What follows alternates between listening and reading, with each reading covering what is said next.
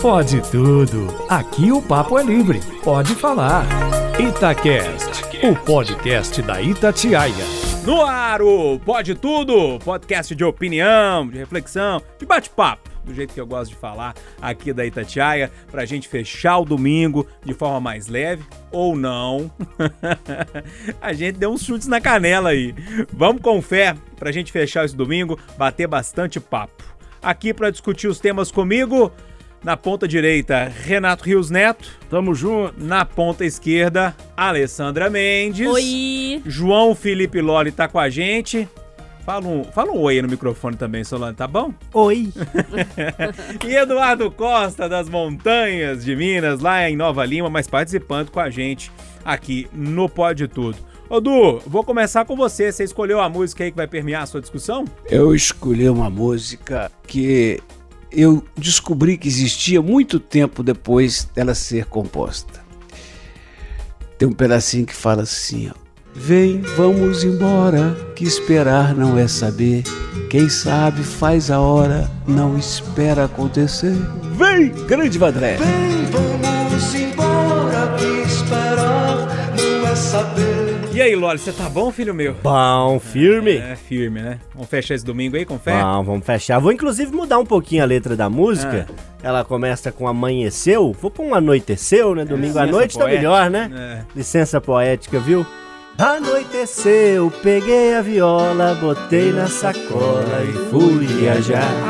Amanheceu, peguei a viola, botei na sacola e fui viajar. Essa música é boa porque a gente não tá podendo viajar e o eu lírico aí da canção passeia pelo Brasil inteiro com a Renato viola, Teixeira, né? Renato Teixeira. Bonito demais essa música. No final ele fala que amanheceu, ele tá chegando em casa, É. né? Maravilhosa essa moda. Ô, Alessandra Mendes, beleza? Bom, Bom. demais. E a música? Eu cantei essa música a semana inteira, não tem nada a ver com o meu tema, mas como eu cantei ela a semana inteira, e eu não sei por qual motivo, vou cantar pra vocês, Luiz Melodia. Se alguém perguntar por mim, diz que fui por aí, levando um violão debaixo do braço. Em qualquer esquina, eu paro, em qualquer botequim, eu entro e se houver motivo, é mais um samba que eu faço. Se quiserem saber eu volto, diga que sim, mas só depois. Pois é, é essa música interessante que ela tem o mesmo princípio da música do Loli, né? São artistas que saem e saem cantando. É, e a parte de entrar no botequim, que dá uma saudade. Ah, mas a música do Loli também tem essa, e aí dá uma saudade danada. E aí? Como é que você tá, Renatão? Fala comigo, Júnior. Bom? Bom demais. Vamos fechar esse domingão aí, meu velho? Vamos, vamos. Qual a música que você trouxe aí? Ah, cara, já tá meio até um re- repeteco aí, não da música, mas do artista, né, Titãs, porque os Titãs sempre conversam com a minha vida. E eu tô meio, tô meio mais ou menos tipo essa música aí. Estou ficando louco de tanto pensar, estou ficando louco de tanto gritar. Essa E aí, Du? Sai, isso- pode ser titãs, mas eu conheço isso na linguagem indígena. Chamava aquela é, trio Ma- Ma- Maori, né? Maori, aquela pessoal lá da. Nova Zelândia. rugby. Maori, né, Maori. Como é que é? O- no rugby, o, o time da Nova Zelândia, eles chamam All Blacks, né, o apelido deles lá, e eles, sempre antes da partida, eles fazem um ritual, um ritual de dança, de intimidação. fez, né, na Chama Haka, H-A-C, H-A-K-A. Que é de arrepiar. Haka. aquele ritual.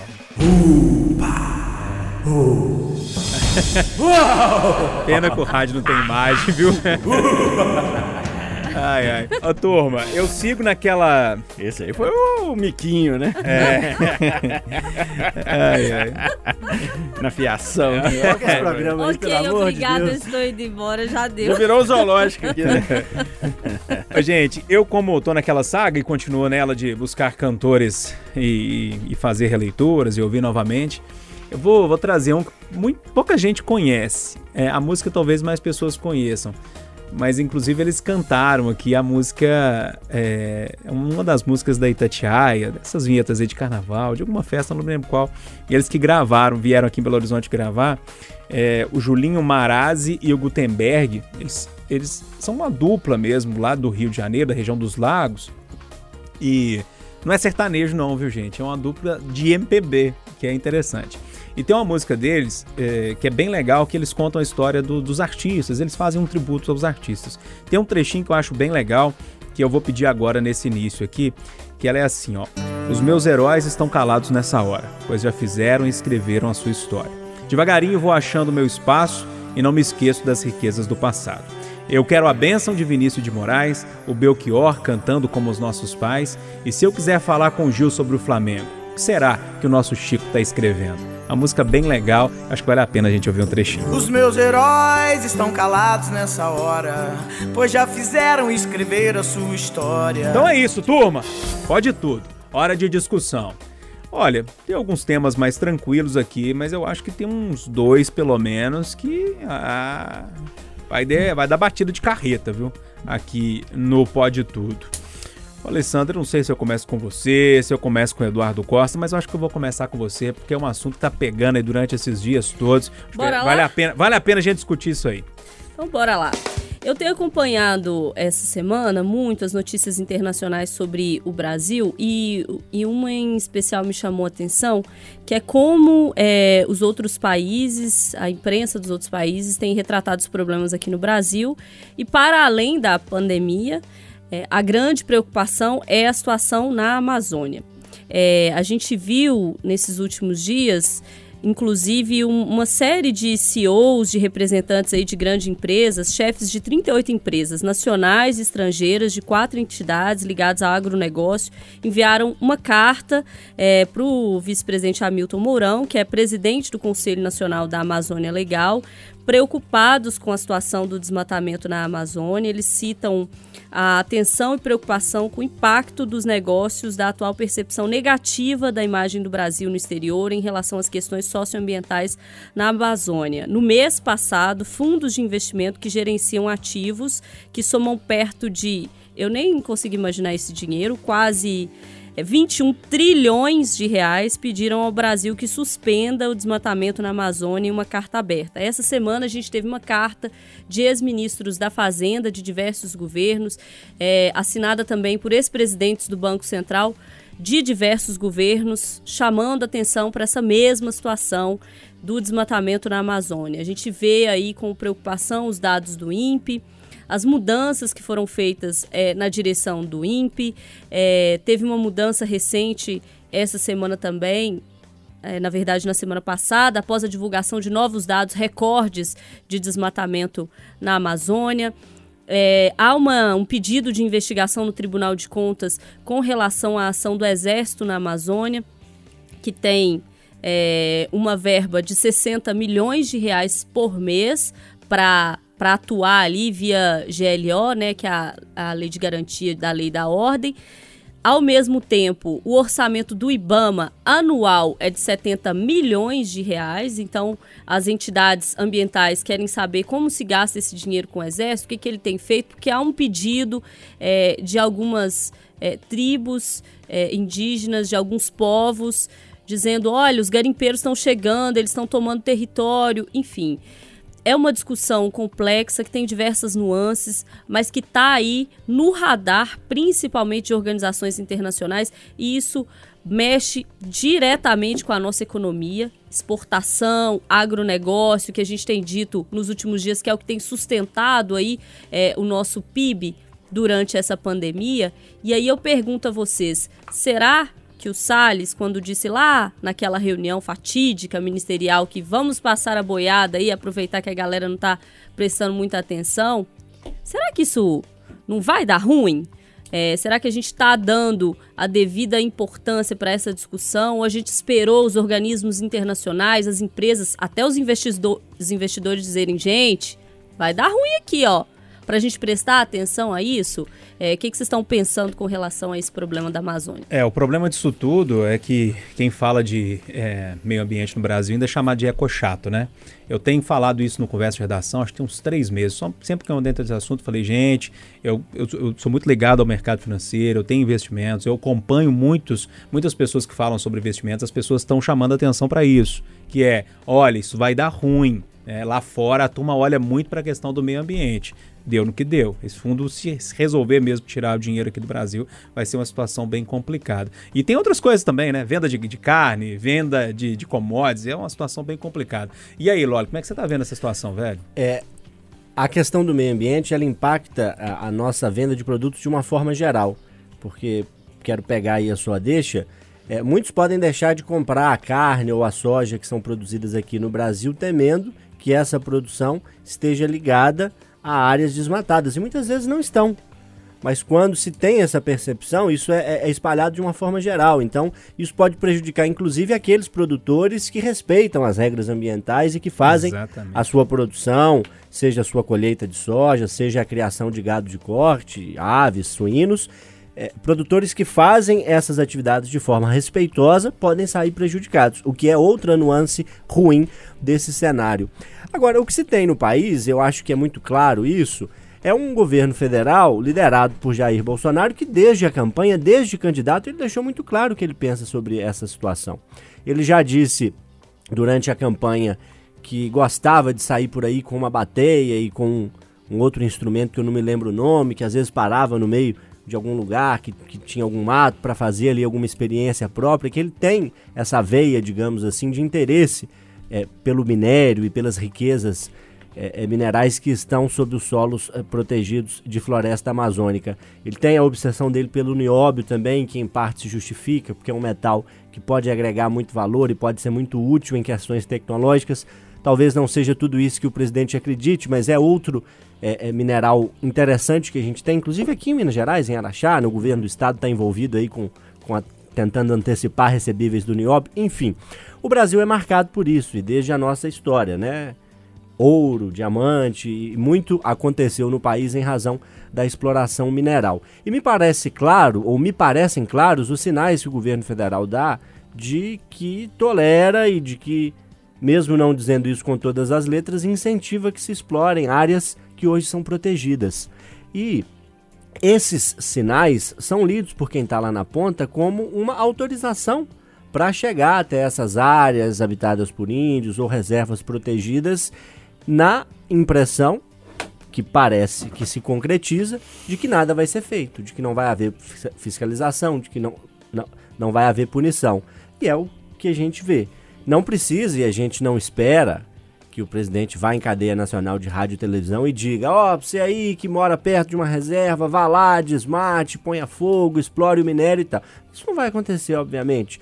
Mas os sinais que o presidente dá, e a gente tem que entender que um presidente governa não apenas pelas leis que ele, que ele assina, mas pela forma com que ele se comporta, pelo exemplo que ele dá. E as formas com que o presidente fala, o jeito que ele fala dessa, desse setor, né, do meio ambiente é, me parece que ele incentiva que muitos tomem essa medida lá, fim e a cabo. E o que se percebe como consequência é a não punição e a não fiscalização de um Ministério do Meio Ambiente e de um Instituto de Meio Ambiente e Recursos Renováveis, IBAMA. Os dois, o Ministério e o IBAMA, não parecem dispostos a fiscalizar e a punir. Então isso gera um, um efeito cadeia, uma bola de neve, né? É isso que a gente está vendo. Agora vai doer no bolso. Se o Brasil não provar não apenas dizer, mas provar que vai adotar medidas de combate ao desmatamento, o país vai perder dinheiro. E no meio de uma pandemia, em qualquer momento da história, mas especialmente no meio de uma pandemia, perder dinheiro não é bom. Pois é. E aí, é, Renato, o, o presidente Bolsonaro nessa semana culpou a imprensa por, por, por, atrapalhar a imagem do Brasil. Ou seja, é, é. é, culpa quem noticia e não toma a ação que precisa tomar. Como é que você vê essa história? Você acompanha isso de perto, Renato? Então, eu, seria muita prepotência da minha parte dar um, um uhum. argumento aqui mais é, fundamentado em, em, em conceitos técnicos e científicos que eu não tenho. Mas eu acho também, aí eu vou trazer um outro lado aí, que pode ficar parecendo que é nacionalismo, mas não é não, é, mas é, eu acho que também tem muita arrogância do primeiro mundo, da Europa, dos Estados Unidos, que de, desmataram tudo, né, toda a vegetação que eles tinham e agora tentam sufocar também, muitas vezes, a gente com algumas medidas draconianas também. Não estou aqui defendendo o desmatamento de maneira alguma, né, eu acho que tem que ter um, um equilíbrio aí entre o agronegócio e a, e a ecologia, mas eu acho que também tem muita arrogância do primeiro mundo. Vem o Macron, vem não sei quem, né? Vem todos os líderes mundiais e às vezes eles também não fizeram o dever de casa deles, né? Em muitos casos, né? Então eu, eu dou o meu pitaco aí. Bacana. Ô Eduardo, remata esse trem pra gente, o que, que você acha dessa história? Olha, a Alessandra chamou atenção para a questão financeira, o Loli também. É um assunto que eu já venho falando muito. O Renato é, já disse aqui, a turma lá não dá exemplo, quer que a gente dá exemplo de cá. Como é que você vê essa história toda? Ó, o, o meu sentimento contempla todos os colegas. Uh, veja só, essa conversa mais séria sobre meio ambiente começou no final dos anos 60 do século passado e se materializou em 1972, lá em Estocolmo, com a primeira reunião das Nações Unidas. 20 anos depois, inclusive, foi no Brasil e eu tive a alegria de cobrir. Muito bem. É, coincidentemente, na medida em que se aumentaram as preocupações com o meio ambiente, aumentou o poder da direita no mundo, o poder do capitalismo. A turma mais à esquerda, mais social, mais preocupada com a vida, foi perdendo espaço. E no Brasil, onde nós nunca cuidamos direito da Amazônia, imagina, daquele tamanho, a gente não cuida de um hospital, vai cuidar da Amazônia. É, a situação se agravou porque o, os 20 anos de PT aí foram uma tragédia em outros sentidos, abriram a chance para o Bolsonaro chegar. E aí eu fico com o Loli. Quando escolheram Bolsonaro aqui, Trump lá, a gente sabe que os caras não estão preocupados com índio, não estão preocupados com água, não estão preocupados com ar, muito menos com a Amazônia, estão preocupados em produzir e quem, quem abrir a boca é esquerdopata. Então é isso. É, também nessa questão da Amazônia e do meio ambiente, a gente vê o que vê no coronavírus. É, a ideologia na frente do bom senso. Mas, dito isso tudo, e culpando o governo brasileiro e, e, e, concordando com os que pedem a saída desse ministro, que quer passar a boiada, eu também tenho um lado, Renato e os Netos, de que tem que falar com o Macron, com a Angela Merkel, aquela turma, vocês não têm floresta porque estragaram, então não vem, não vem dar pitaco demais aqui não. Vamos conversar, mas não vem impor não, é por aí. Alessandra, as opiniões são variadas. É, você quer duas, três frases aí arrematar isso tudo? Eu, se eu tivesse o, o privilégio de, de poder fazer alguma coisa, eu diria para o nosso ministro no momento que não, não vamos passar a boiada e sim estamos atentos. E não adianta culpar a imprensa, não, porque a gente está fazendo mais que a nossa obrigação, que é fiscalizar é, hoje essa situação e que vamos continuar fazendo ela. Mas essa semana já foi dito aí que o ministro vai permanecer no cargo, então eu acho que o recado também foi dado do lado de lá. Já que a gente não tem boteco, Alessandra Mendes, você sente tanta falta? Não é só você que sente Vai falta, poder não. ter né? cerveja? Que eu- agora? Oi? Só não tem Alô? cerveja, mas é Oi? como se a gente tivesse sentado numa mesa de boteco aqui, Ah, trocando entendi, ideia. entendi. É tipo boteco, só não tem a Boteco cerveja. seco. serve, não. Não. Procura outra né, Você conseguiu metáfora. essa? É Você não gostou, não, Lói? Ô, Eduardo, lá na sua cidade tem isso? Boteco sem cerveja? Ué, isso é a mesma coisa de amor sem beijo, futebol sem galo e Itatiaia sem Renatão. Tá com moral, hein, Aí eu fiquei feliz pra caralho. Não precisa nem da cerveja, né, Renato? Ô, turma, vamos lá bater papo. Então, Eduardo, Eduardo, quer trazer seu tema aí, meu velho? Que a justiça brasileira é lenta, nós todos sabemos. Embora alguns profissionais, né, alguns juízes, magistrados, a gente sabe disso, trabalha. não- nada do que eu disser aqui eu tô generalizando, não, tá, gente? Tem magistrado aí que passa fim de semana, feriado, tudo trabalhando pra caramba em casa. Mas a justiça é lenta, e é o povo que diz isso. Ela é cara, é só comparar com a justiça de outras praças. Ela, embora trabalhe em casa, ela tem expediente forense diminuto, sem falar quando as cúpulas decidem por criar uns pontos facultativos e emendando feriado. Sem falar essa história de que o juiz tem recesso no fim do ano, no meio do ano, depois tem férias, eu não consigo entender. Mas o que mais me incomoda na justiça brasileira é o fato de ela ser seletiva. Isso é até pior do que a arrogância que boa parte dos magistrados tem. Ela liberta o Gedel, que só numa estocada da Polícia Federal guardava 50 milhões no bunker, porque está doente. E eu concordo.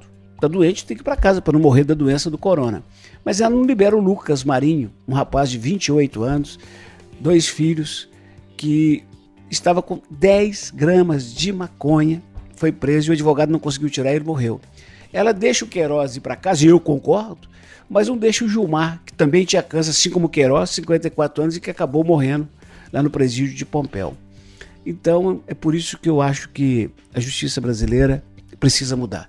Mas isso não é culpa do juiz, do promotor, não. Isso é culpa da, da estrutura, do sistema. E por isso, mais uma vez, eu clamo pela Assembleia Nacional Constituinte exclusiva, feita por não políticos, para que Gilmar Mendes jamais chegue ao tribunal maior do país, a Suprema Corte, só porque é amigo de Fernando Henrique. Que Marco Aurélio Melo nunca chegue lá porque é amigo de seu primo Collor. E Alexandre Moraes porque é amigo de Temer e por aí vai. É por conta disso, dessa gente que está na cúpula, da casta que manda, que a nossa justiça é essa tristeza. E é por isso que eu lembrei Vandré. É por isso que a gente, para não dizer que não falei de flores, a gente continua vivendo como naqueles anos sofridos do século passado, achando que está podendo, mas não está. Ô, Renatão, É. esse assunto aí é com você, meu É, velho. Se no outro você não poderia fazer ou não podia fazer uma, uma análise mais profunda do caso, esse é um assunto que você mexe todo dia, né, meu velho? É, eu acho que assim, são, né, o o Eduardo trouxe várias questões aqui e que acho que cai muito nessa questão da seletividade. E aí eu, mais uma vez, eu sei que fica parecendo perseguição, mas eu tenho que relembrar aqui a posse do TJ, né? Porque aquilo para mim foi o exemplo clássico da seletividade. O mundo inteiro não pode organizar um evento presencial e os caras podem. E ninguém faz A, né? Então, deixo aqui mais uma vez esse exemplo, que eu acho que é um exemplo crasso, né? E que foi é, tá escancarado para toda a sociedade na principal avenida de Belo Horizonte, no Palácio das Artes. Dito isso, eu acho que a questão específica desse caso de Pompeu, algumas fontes me disseram que era um cara considerado periculoso, que tinha um homi era um homicida, então eu não vou entrar nesse caso específico, mas é claro que a justiça aqui, né, todos os dias a gente toma um tapa na cara diferente e que nos mostra que há uma seletividade sim, principalmente pela classe social, pelo poder aquisitivo das pessoas, né, dos de quem está ali sentado no banco dos réus. Ô, Alessandro, esse assunto, querendo ou não, ele vai e volta. Vira que mexe, ele Uhum. Entra já aqui. falou dele Como- é, vezes. eu tô dizendo isso pra dizer o tanto que ele é corriqueiro, né? O tanto que. Que incomoda, não é- né? é, que não são casos ali. é, é, soltos, né? Isso é uma coisa muito recorrente no dia a dia, né? Da gente ver as pessoas que têm é, muito dinheiro e conseguem pagar bons advogados e conseguem fazer recursos, enfim. A turma que tem a grana geralmente é beneficiada pela lei, né? Sempre foi assim, nunca mudou, né, Júnior? É, a grana e o poder e os amigos certos na hora certa, né? Então, se a gente for relembrar alguns programas atrás, quando teve aquela, é, aquela recomendação do CNJ, a gente já discutiu isso algumas vezes com relação à liberação É. é, de detentos para por causa da pandemia, a gente discutiu aqui. O meu posicionamento primeiro permanece até hoje. O Eu meu sou também. favorável à recomendação. Porque ela não determina que todo mundo deve ser solto. Ela determina que cada caso deve ser avaliado. E aí, quando a gente vê os casos sendo avaliados, a gente vê erros. E aí a gente vai pôr a culpa na recomendação do CNJ?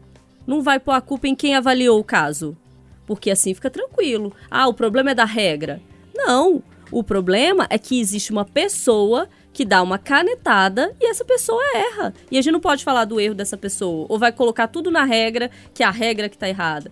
O que o Eduardo contou agora pra gente são dois pesos e duas medidas. Quando você diz que o Queiroz, que tem câncer, pode ir para casa é, e ele foi preso porque ele estava obstruindo a justiça, o que significa dizer que solto ele estava atrapalhando as investigações, muito possivelmente é, chegando em testemunhas, destruindo provas, impedindo que a justiça chegasse até ele. Então, quando você diz que ele tem que ir para casa porque ele está doente, outras pessoas doentes, doentes também vão. Agora, quando você, você diz que a mulher dele também vai para casa e ela não está doente, mas ela vai para casa para cuidar dele, tá errado. E aí ela vai para casa para cuidar dele, porque o juiz colocou na decisão que ele precisa ser cuidado, mas ele estava fazendo churrasco no Réveillon sem a mulher dele. Então ela não tava, até então não precisava cuidar dele. Aí agora precisa cuidar. Então, assim, seletividade, a gente, a gente se vê por aqui, todos os dias na justiça, né? E aí, quando a gente vê esses casos, por exemplo, do rapaz preso com 10 gramas de maconha, ou não sei se é maconha, mas enfim, 10 gramas de alguma droga, e que morreu dentro do presídio porque não foi liberado, a gente vê que há diferenças. E essas diferenças precisam ser escancaradas. Por quê? É, por que o Queiroz está em casa? Por que a mulher dele está em casa? Por que o, o, o, o negro pobre que foi pego com 10 gramas não foi para casa? Que, que seleção é essa que se faz? E não, não podemos apontar que há um problema? Há um problema. E o problema não está na regra, me desculpem. O problema está em quem avaliou a regra errado. Polêmica, Loli. Polêmica, complicado. É, além do que os colegas já colocaram, é, é, muito ruim a gente ter nas cortes superiores do país é, pessoas que chegam até elas por critérios que a gente desconhece, né? São, são dois os critérios básicos, né? Você ter atuação na área jurídica, formação nessa área e ter uma reputação ilibada, não é? Um desses critérios, pelo menos, é muito subjetivo. E aí as pessoas que acabam interpretando regras que parecem sensatas e claras, mas a interpretação dessas regras às vezes é uma interpretação que não faz muito sentido, a gente acaba trazendo à tona esse passado e esse questionamento. Né? Eu disse, umas três ou quatro edições para trás aqui do nosso Pode Tudo, que uma das coisas que deveria mudar e talvez ajudasse nisso é o mecanismo de ingresso dos é, juristas, né, dos bacharéis em direito nos tribunais superiores. A gente tem hoje regras que são, para mim, muito subjetivas e que cada um coloca lá quem é de seu interesse, né? O PSDB nomeou o Gilmar Mendes, há mais tempo atrás o Collor é, é, fez a, a nomeação, influen, influenciou na nomeação de, um, de alguém muito próximo a ele. O PT indicou um advogado que prestava serviço ao partido, o Temer indicou é, uma pessoa que era muito próxima a ele. Então, enfim, não, não parece muito claro quem chega lá, enquanto a gente que que lida aqui na primeira instância, que tem contato aqui, entrevista às vezes juízes, como se diz na gíria, chão de fábrica, né? Aquele que está ali na realidade municipal e a gente percebe às vezes muito talento, muita sensibilidade, percebe a experiência de uma pessoa que rodou por comarcas menores, que hoje está na comarca em Belo Horizonte e que tem ali uma experiência maior, que poderia talvez exercer um papel se a oportunidade lhe fosse dada, mas acabam chegando lá pessoas que são amigos de quem tem poder e influência. Então eu queria focar meu comentário nesse sentido para repetir algo que já coloquei aqui no Pode Tudo porque também não adianta ficar soltando é. palavras e não se prender a elas, né? Então, como eu já disse isso em outra edição, queria focar nisso mais uma vez. Acho que a chegada aos tribunais superiores tinha que ser com critérios mais objetivos, até para que quando o magistrado tome uma decisão, que muita gente possa inclusive avaliar que é uma decisão incorreta, mas que não paire sobre ele a dúvida de que ele está tomando aquela decisão porque ele é amigo uhum. do Júnior Moreira, do Eduardo Costa e porque não gosta da Alessandra, ou porque é do grupo político do outro lado da Alessandra. Entendeu? É, é preciso dar essa, é, essa legitimidade a esse tipo de decisão. E quando ela acontece num momento de plantão, em que o presidente da corte fica de plantão e todos os assuntos são submetidos a ele, aí é que a dúvida paira ainda mais. O Eduardo, quer arrematar aí, meu velho? Dando razão a Alessandra e lembrando que o, a, a juíza de Pompeu, segundo o advogado Lúcio Adolfo, quando, diante do pedido para liberar o moço, disse que não era competência dela, que era do tribunal. Ora, a decisão, a portaria do CNJ, disse que é do juízo. E em relação à fala do Lore, eu preciso lembrar, meu caro, que não é só. Lá é mais indecente, mas é, não é só nas cortes superiores. É preciso acabar com essa história de que, por melhor que o juiz seja, ele só chega a desembargador se tiver uma canetada do governador numa lista tríplice. Acabar com indicação para o Tribunal de Contas, para o comando da Polícia Militar, para a chefia da Polícia Civil. Quer dizer, o, o, o rei tem seus amigos, dá a canetada e os amigos serão eternamente gratos. E é aquela história. Eu fui nomeado pelo Júnior. Você, Loli, foi nomeado pela Alessandra. O Renato foi nomeado pelo Alain. E nós todos falamos o seguinte: eu protejo o seu, você protege o meu e vida que segue. O Tribunal de Contas é, é algo que, que você critica muito, Eduardo, é, é assustador, né? Os tribunais de contas assustam muito mesmo. É, eu... O de justiça também é por aí. Eu entrei uma vez no Tribunal de Contas e eu fiquei simplesmente horrorizado. Prometi para vocês que iria ser mais leve a partir de agora. E será, não é, Renato Pilsner? É, mais leve assim, são experiências, né? Um pouco mais leve, mas assim, no fundo também é angustiante, né? É? Porque eu queria falar dessa montanha russa emocional que a gente vive, né, cara? Um dia você tá. Ah, estão inventando a vacina, já tá em testes. Aí no outro dia, eu até peguei uma notícia aqui. Shows só devem acontecer no final de 2022, acredita o produtor de eventos. Eu falei, final de 2022? Envolveu sepultura. É, aí você já fica assim, aquela montanha russa emocional, né? Vacina tá sendo testada, tudo indica que vai sair no outro dia. Não, aí, aí, aí essa notícia some, já fala assim, vírus, terceira onda na China, né? E você fala, putz. Então, assim, vocês também vivem essa montanha russa emocional, aí, aí pro- trazendo pro lado pessoal, né? Além das notícias, né? Porque tem dia que você acorda assim, não, hoje é, vamos viver com esse corona mesmo. Vamos pra tá cima tudo bem, dele. Vamos pra cima. aí no outro dia você fala, poxa, cara, que Sai pra lá, Coronga. preguiça, né, cara? Que, que- que saco, né, cara? Que pelo amor de Deus. Aí, né, as pessoas ao seu redor, a família, companheiros, também vivem essa montanha russa emocional. E eu acho que, né, pelo menos pelo que eu acompanho das pessoas ao meu redor, todo mundo tá nessa aí, né? Queria saber a experiência dos colegas. Ô, ô, Eduardo, eu vou começar com você essa, essa pergunta do, é, do Renato. como é que vocês estão nesse momento? né? É, essa pergunta do Renato. É, porque você é uma pessoa mais otimista. Pelo menos nas suas falas, ali no dia a dia, te considera uma pessoa bem mais otimista, uma pessoa que sempre acredita ali que, que, que vai dar certo, enfim. Como é que você tá vivendo, Eduardo? É sempre assim? É sempre com otimismo? Ou tem algum momento que você fala assim, poxa, complicou? Não, é momento nenhum. Eu, todos os dias, das minhas orações, peço a Deus que proteja a todo mundo, mas especialmente os que me cercam. Eu não zombo do vírus, ele é pequeno, invisível, perigoso, ele mata. Eu sinto verdadeiramente pelos que perderam seus entes queridos, mas eu não entro na, na- na- onda do desespero, mas nunca, nunca estive. Primeiro, eu não, eu não desafio o vírus. Eu faço tudo que eu puder fazer para evitá-lo.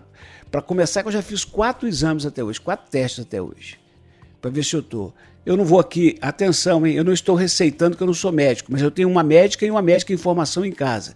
E com base na experiência minha, que eu já contei isso no conversa, que minha mãe me dava chá de Santa Maria para combater verme, que a minha mulher me dá Zentel para combater verme, e eu partindo desse princípio, sabendo que a ivermectina não mata, já tomei ivermectina, então eu estou me cuidando.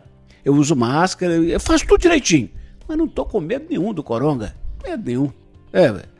Eu já passei por um câncer de próstata sem faltar o trabalho um dia. Eu já tive 26 dias sem saber se ia voltar ou não enxergar do meu olho direito, sabendo que voltaria. Tem fé em Deus. E vejo muito, sabe? Um dia um promotor que fala assim: vamos ter o colapso semana que vem. Outro dia o médico fala assim: o colapso chega amanhã. Outro dia o cara fala assim: vamos ter show em 2022. Ô, gente, a Rússia pode dar a vacina agora em agosto, a Índia também. Eu, eu tenho, eu prefiro acreditar que nós vamos ter uma vacina até o final do ano. E lá para maio, estourando junho do ano que vem, estamos de novo na aglomeração, feliz e gritando: olê, olê, olá. É, peraí, pô. Me leva nesse otimismo aí, Edu, que nós vamos derrubar esse coronga, Lazareta. Ah, Ô, Loli, como é que você, que você tá vivendo esse dia a dia, velho? Porque eu, eu, eu me identifico muito com a fala do, do Renato, no sentido de que tem dia que realmente eu tô um pouco mais animado. Eu falo, poxa, apesar dos médicos falarem que essa vacina não vai chegar agora, que ela pelo menos tem que ter mais um tempo, talvez julho de 2021, tem hora que eu falo assim, mas poxa. Quem sabe, né? Quem sabe a gente vai, vai vencer esse negócio, esse trem vai chegar mesmo, como o Eduardo disse, em agosto, sei lá, ou, ou em setembro. Aí, alguns, aí minha razão vai me puxa. Fala, João, mas os médicos estão falando com você que não é bem por aí e tal, não sei o que, que tem. Aí eu fico nessa, nessa montanha russa, eu acho que essa analogia, analogia do, do Renato é bem legal. Como é que você tá vivendo isso? Tô nessa mesma montanha russa, né, gente? Num dia você entrevista alguém e essa pessoa às vezes tá num dia mais positivo, né? Tá mais esperançoso. No outro dia você fala com uma outra pessoa que já tá ali naquele é, naquela terra arrasada, né? De que tá tudo ruim e ainda vai piorar. Então, assim, é, é muito difícil para todo mundo. E pra gente é mais difícil ainda, porque obviamente eu acordei hoje, domingo, bacana, Globo Rural, tem pó de tudo, meus O Moro no Lago Globo Rural, igual a minha, também no Lago. Fórmula 1, tem, tem de tudo. Ó, Plantãozinho. é, tem, tem, tem coisas, enfim. é, boas nesse domingo e, e acordo bem, tô bem, tô ótimo aqui e tal. Às vezes, segunda-feira, você já acorda um pouco pior, já acorda com aquele pessimismo. Isso é natural de cada um. Quem tá me ouvindo sabe disso e ninguém tem que se condenar por isso. Então, assim, a gente precisa ter calma. Ah, tem alguém mais otimista? Calma. Tem alguém mais pessimista? Calma do mesmo jeito. É, eu acho que a vacina demora mais e eu tenho medo, sabe? Desse trem de vacina ser produzida muito rápido. Vacina é uma coisa muito séria. Eu tenho medo danado desse trem vir com como salvação aí ter algum efeito colateral lá na frente. Isso é um medo que eu tenho. Mas obviamente torço para que ela chegue logo e seja a mais segura possível. E vamos tocando, né, Júlio? Não tem jeito, não, Se né? eu tiver com medo, nós vamos ter que tocar a vida do mesmo jeito. Se eu tiver com esperança, do mesmo jeito. Tiver bem no relacionamento, do mesmo jeito. Tiver naquele dia mais chateado no relacionamento, do mesmo jeito. Brigou com a mãe, vai ter que trabalhar, vai ter que viver. Tá de bem com a mãe, vamos ter que tocar de qualquer jeito. Então, Vamos administrando aí nossos momentos de esperança e de medo. Vamos equilibrando tudo que vai dar certo. Alessandra, é, como é que você está vivendo esse dia a dia assim? A gente, sei lá, agora eu estou num horário um pouco diferente, mas a gente conviveu durante alguns meses assim no dia a dia, é, praticamente almoçando todo dia aqui na rádio e tal, naquela correria de lá para cá e notícia, e função nova e essa coisa mexe com a gente. É, você também vive nessa montanha russa? Você está pendendo mais para o pessimismo, mais para o otimismo? Como é que você está tá lidando com, essa, com esse momento? Eu vou te dar uma imagem para você entender quem sou eu na pandemia. Camila Campos fez Quem, quem sou, eu, eu na pandemia? quem sou eu na pandemia? Eu sou a capa do, do, do disco do Chico Buarque. Hum. Sabe o sorrisinho ah, e o para baixo? Sim aquilo sou eu na pandemia. Um dia de um jeito, um dia do outro, um dia do... Não tem como. É um. É... Mas isso não é nem só na pandemia, não. Isso é com Mas... pandemia ou sem pandemia, é assim também. Um dia a gente tá bem, outro é. dia não tá. Achei que o Loli já tava assim, é porque você é essa pessoa aí, ó. Bipolar Você já tô que tava te xingando eu já, falei, né? Gente, mas, Loli, desculpa. O Loli não xinga assim. ninguém, não. Já viu o Loli xingar alguém um dia? Mas eu acho que na pandemia isso se acentuou de uma forma é, estratosférica, porque quando você tá bem, você tá bem além da medida de que você não estaria na pandemia, e quando você tá mal, você tá mal além da medida é. que você não estaria na pandemia. Potencializa, então, assim, né? Total. Então tem dia que você acorda, uhul, vai dar certo, as coisas estão melhorando, os números, nanã. Aí no outro dia você fala, não, não tá dando. Esse final essa de semana. 2022 me derrubou, viu? É, essa semana foi o dia para mim do, do, do, mais difícil, assim, porque eu me propus a fazer uma matéria mostrando a situação do Brasil quatro meses depois da primeira morte. E eu descobri que a gente está num cenário bem difícil é, quatro meses depois da primeira morte, que foi no dia 17 de março, a gente está com o número subindo. E é um número proporcional, não é um número absoluto. Uhum. Então, assim, por milhão de habitantes, a gente está numa situação é, em que os outros seis países que lideram o número de mortes não estavam no quarto mês. Eles começaram a descer no segundo. A gente está no quarto e continua subindo. Então, essa, esse, esse, essa, essa constatação, essa informação. E trabalhar com notícia é muito difícil, né? Porque você tem que trabalhar com as boas e você tem que trabalhar com as ruins. E você tem que tomar um cuidado danado para isso não te, te, tomar conta de você e te infectar a tal ponto que você, você não consegue respirar e que você não, sabe, você vai levando isso para casa. Então é realmente muito difícil. Eu sou, eu sou o Chico rindo e o Chico chateado todo dia. vamos pensar uma coisa, pelo menos você não tem bigode igual o Chico, né? Já, já é um começo. Mas você já tem, né? oh, mas, olha, mas olha o lado negativo, nem canto como ele. É, é. Oh, mas também não é muito difícil cantar melhor do que o Chico, não. Ah, Chico. É só pra arrematar, então, que o, o Chico tem bigode, o Lólio também, e eu tenho barba feita na tora aqui com tesourinha né, durante a pandemia nessa montanha russa louca. É. mas sabe qual que é, que é o problema disso tudo, gente, é, é, lidar com a morte muito perto da gente, né? Eu acho que isso traz, a, potencializa tudo. Porque é aquela montanha russa, você não sabe se você vai pegar, como que vai ser se você pegar essa doença? Vai ser tranquilo? Vai passar de, como 90% da população passa, tipo, de forma tranquila? Ou não? Você vai ser a, a, a, a roleta russa ali na é. história, é. né? Você vai, você vai ser o premiado e vai ser complicado. Ô, então, isso é muito complicado. Diga, Eduardo. Mas você não teme quando você sai da rádio, se por acaso você for rodoviária, for passar nesse. For passar aí nessa pontilhão em cima do Antônio Carlos, você não teme que dois noiados daqui te jogam lá de cima, lá embaixo? Você não teme que o cara entre na sua casa assaltar um padre ontem fazendo homilia no Facebook? É, é, é, o que eu quero dizer é o seguinte: são tantos os riscos que a gente corre. Você tá na porta da sua casa e vê um cara com um carro em alta velocidade fugindo da polícia e te mata. Porque é isso que eu quero dizer. Ou, nós somos sobreviventes, compadre. Tá? Pra morrer, basta estar vivo, porque o perigo tá em tudo quanto é lugar. Agora, por exemplo, estão falando no imposto IVA, não sei o quê, que tá cheirando a CPMF de novo. Isso é pra matar, Júlio. É, eu tô vendo, o Eduardo é bem mais otimista, né? Mas, ó, turma, vamos lá então? Pra fechar o nosso episódio do Pode Tudo de hoje. Eu gostei, viu? Ó, a gente já falou da justiça, seletiva ou não. Ah, a gente já falou dessa montanha russa de emoções. A Alessandra trouxe o problema do meio ambiente. E lógico, por que não falar do sexo? Que move tanta coisa no mundo. É o fim da sacanagem, Moreirinha? Fala comigo, lógico. Acabaram as orgias? Será? O gangbang não existe mais? Que gangbang? Não sei, eu já vi isso em Procura algum- no Eu Google. sou muito puro coisas, eu suruba, né?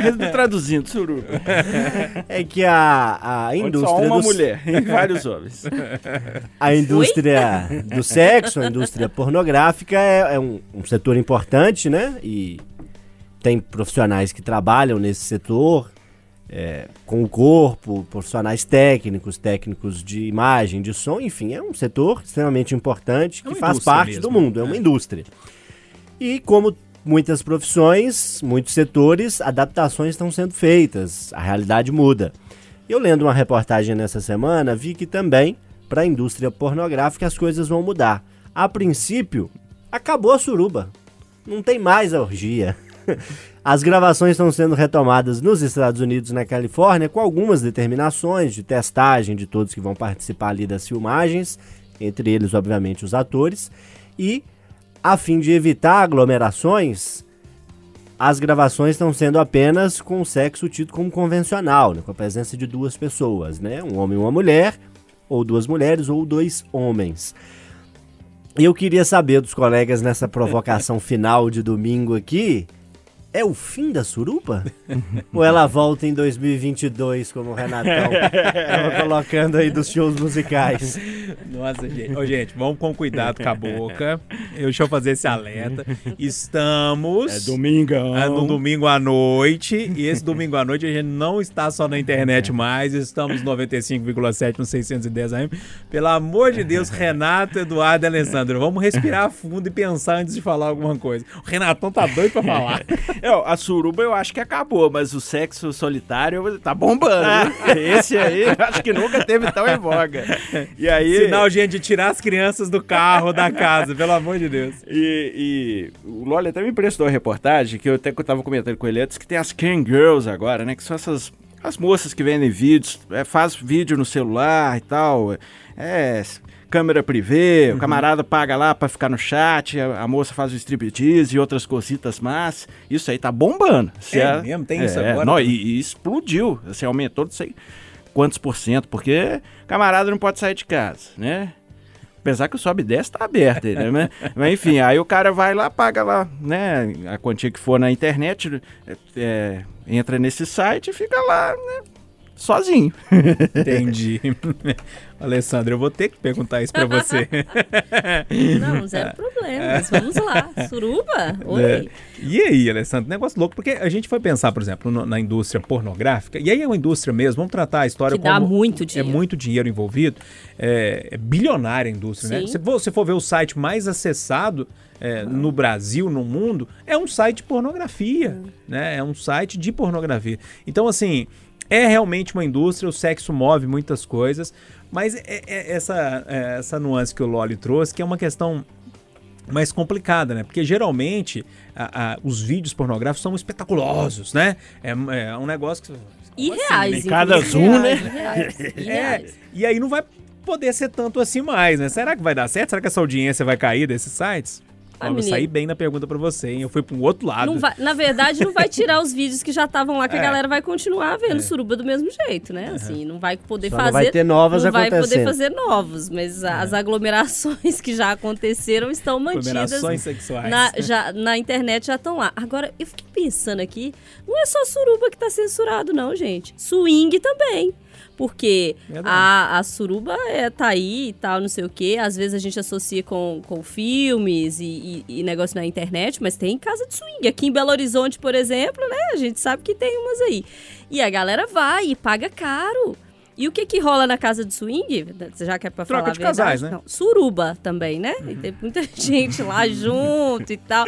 Uma aglomeração suada danada. É um negócio assim que rola lá. Então, esse é um outro mercado. pulando pra todo lado. O corona, meu filho, faz uma festa. Então, esse é um mercado que também tá. Né? Aí na linha do 2000 e sei lá quando que vai voltar. Agora tá lá, gente, na internet. Não É. precisa, não precisa sofrer. Já tá lá. A aglomeração que já foi feita já tá lá pra você ver. Mas o problema é que tem a questão da indústria mesmo, né? Que vai parar, tá- parou de movimentar a grana que, que movimentava. É. Aí né? nós vamos ter que retomar É. as velhas. Também, né? Se bastasse o boteco, se não bastasse todos É, os outros vamos setores. ter que né? retomar a velha teoria de dois. Ô, Eduardo, você é o mais experiente da turma. É. é, Nisso aí, opinião, Fecha. Aqui, Você tá falando de suruba ou de swing? o, o Loli, o, o Loli falou, nós estamos falando de duas coisas. Uma indústria do sexo. Aham. Ela vai ter que tomar cuidado, parar e pensar, pô, agora que tá ganhando dinheiro, igual o supermercado, é, claro que vão ter mais cuidados os sérios, e claro que as filmagens clandestinas vão bombar, porque estão rachando de ganhar dinheiro. Agora, quando ele pergunta, a suruba vai acabar, mas é no dia de São nunca, né? Pois se a aglomeração na Vinda Bandeirantes não acaba, no Leblon não acaba, na Lagoa Seca não acaba. É, ó, eu não vou dizer que eu. Eu não vou dizer. Atenção, o que eu vou dizer agora não é porque eu vi, que eu não estou saindo de casa. Mas eu convido o ouvinte nosso a parar na mediação de um motel desse aí, despistadamente do outro lado. Tô falando parar na porta, não, viu, gente? Duas horas da tarde, segunda-feira, e dá uma espiada. O entra e sai continua, gente. Vocês não estão na montanha russa? Pra curar é isso, gente. Tchaca-tchaca na buchaca, vai acabar não. E falando em Tô na dúvida suruba, se eu. conta um caso aqui. Como é que é? Na dúvida se conta um caso aqui. Ai, agora pode tudo. Eu você esqueceu? interrompei pra fazer uma suruba coçando. não Eu, eu que sou o ditador do tempo aqui, que não deixa ninguém estourar nada, eu vou até abrir essa sessão. É que um dia me convidaram pra uma tal suruba. É mesmo? Sem se citar nomes, aí o camarada falou assim: Ó, Renato, mas é o negócio seguinte: você não pode ter nojo, não, que encosta mesmo. aí eu falei: O quê? Isso é uma cilada, Bino. Muito bom, gente. Ai, ai. Agora, falando em suruba sem encostar, vou trazer os nossos ouvintes pra suruba de Vai lá, hoje, vai aqui lá, no, no finalzinho rápido. Semana passada eu fiz uma pergunta nas redes sociais pros ouvintes com quem eles passariam a quarentena, porque o Loli trouxe o tema aqui de Uhum. com quem passar. Temos várias respostas. Ó, a Tina Gonçalves falou que gostaria de passar com os cinco, porque tem certeza que seria muito divertido, mas aí é aglomeração, aí não, não pode não pode rolar. É, a, o Amy Moraes Fernando, quarentena com a Alessandra. Pelo que posso perceber, é, você tá antenado no que, que tá acontecendo e tal, e aprender sempre com os mestres. Ó, mestre é o Eduardo, mas tá rolando passar comigo também. Agora, melhor para mim. É uma pessoa que eu, eu dei o tombo na sua familiar. Tem vários falando que ia passar comigo por causa do boteco. Eu, eu, acho que eu tô passando uma imagem um pouco. é, um- boêmia. Um, pouco boêmia. Bom, bom. Quer ver? Tem uma, uma parente do Júnior. É Tá minha aqui na filhada, ponta a da linha aqui, a. Thalita. Thalita. A Thalita é minha filhada de casamento. Ideal seria comer o padrinho Júnior Moreira, mas como ele vive de dieta, vou ficar com a Alessandra mesmo, tomando uma cervejinha, nem que seja de delivery. aqui, a- Chupa essa, É, Júnior. e a Thalita, eu vou te contar um negócio. Aquilo entorna, viu, filho? Vai Chupa ser essa, difícil Júnior. aguentar. A Alessandra é campeã do quiz, viu? Porque até quem escolheu outras pessoas, ó, quarentena com o Loli, mas com direito a ligações pra Alessandra Mendes. Rola? Legal Alessandra demais. bombou, filho. É. Ô, turma, eu preciso Acho que fechar é o a saudade do boteco da É. galera, gente. Eu vou preciso fechar aqui o Pode Tudo, mas eu preciso mandar um abraço pra fechar pro Rodrigo Tudo. Outro Ah, dia ele é, falou com você que é exatamente. ouvinte nosso Ele a aqui. mãe. É, e, e também falou comigo outro dia, palavras elogiosas de muito carinho a todos nós aqui do Pode Tudo. E um abraço pra você, Rodrigo. Obrigado pelas palavras de elogio e também pela audiência aqui todo E domingo à conta noite. pra gente quando é que isso passa. É, é uma boa pergunta pra fazer pro Rodrigo, é mesmo. Turma, pra fechar então, Julinho Marazzi e Gutenberg, agora uma música que eles fizeram quando a Cássia Eller morreu. É, eles contam a história ali e tal da Cássia Eller, chama Tinha Que Ser Eller. Abraço pra todo mundo, aproveite o restinho de domingo, a semana tá chegando aí, vamos com fé que a gente vai vencer. Abraço! O que tá acontecendo com a minha geração? Será que eu tô maluco? Pode tudo. Itacast, o podcast da Itatiaia.